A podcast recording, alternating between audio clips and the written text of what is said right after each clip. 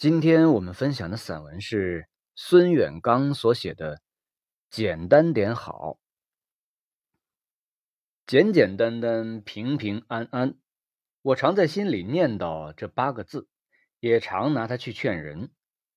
简单是我的生活方式和行事原则，平安则是普遍的精神诉求。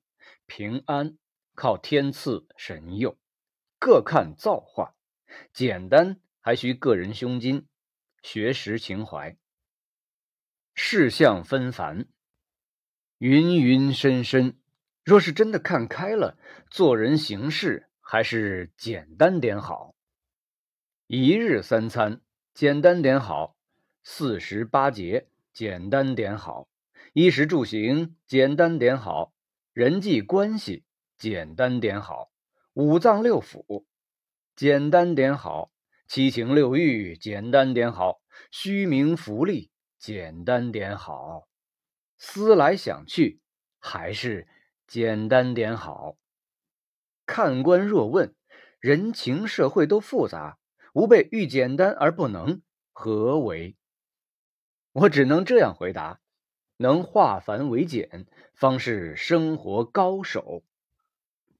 袁宏道羡慕林和靖，在《孤山小记》一文中写道：“孤山处士，七眉紫鹤。”是世间第一种便宜人，我辈只为有了妻子，便惹许多闲事，撇之不得，谤之可厌，如一败絮行荆棘中，步步牵挂。中郎唤自己活得不够简单，故有此牢骚话。东坡居士也说：“人生忧患识字始。”由此观之，人之天性是喜欢简单的。汪曾祺有一篇散文，题目我忘了，说一个老者有儿有女，却一个人住在火车道旁边的一间小房子里，一天三餐吃面鱼，哈，也就是面疙瘩汤。家中的一只煤球炉子上常年坐着开水，吃。就揭开锅盖，往里面赶点面鱼。老汪看着眼馋，我也跟着老汪眼馋。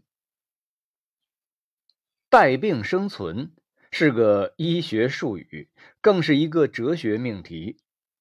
我弟弟的岳母是个性格开朗的胖老太太，她每天要吃五六样药啊，倒在手里有一小捧。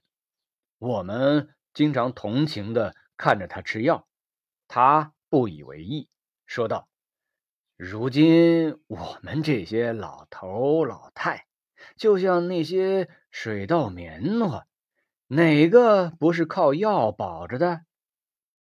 老太太是诗人还是哲学家？人都是有病的。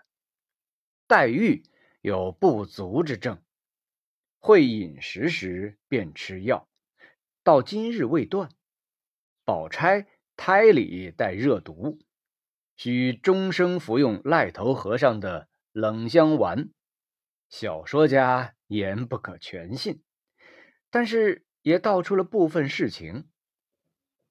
那讨厌的家伙或一些家伙，你若是赶不走他，何妨将他加以控制，一路交手，身上身下，或成常态。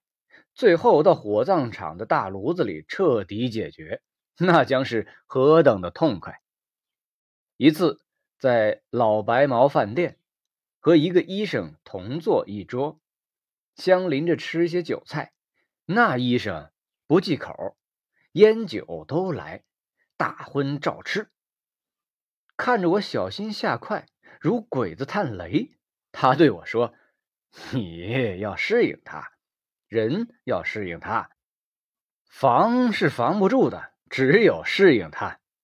他说的“他”是指污染、农药残留和一切不利于人的东西。现在女人们都跳广场舞，男人们都好健身走，养生成了每天最重要的事。我邻居老管泡热水脚，睡回笼觉，喝荷叶茶，低盐少辣，不吃剩菜，一套一套的养生大法，这符合中医说的治无病。养生养到食非所欲，行非所喜，活着 也仅仅只是活着。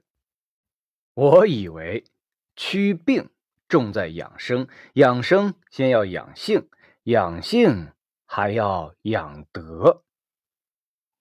到我们这个岁数，离婚的消息一个接着一个，孩子大了，老婆。珠黄人老，不再稀罕。自己职业稳定，事业嘛成不成，就那么着了。日子安逸，心下不静，离婚的条件就成熟了。在所有的身外之物中，婚姻最是易碎品，离婚都不是偶然事件。我老婆有个朋友，或者不能算朋友，而只能算个熟人。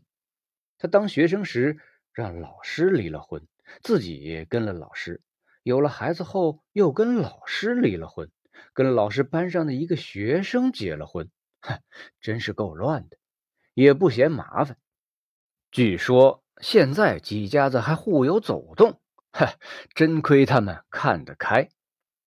我堂兄是个小能过，他靠一台手扶拖拉机过活，农忙时帮人家带田。农闲时，装上车斗贩柴。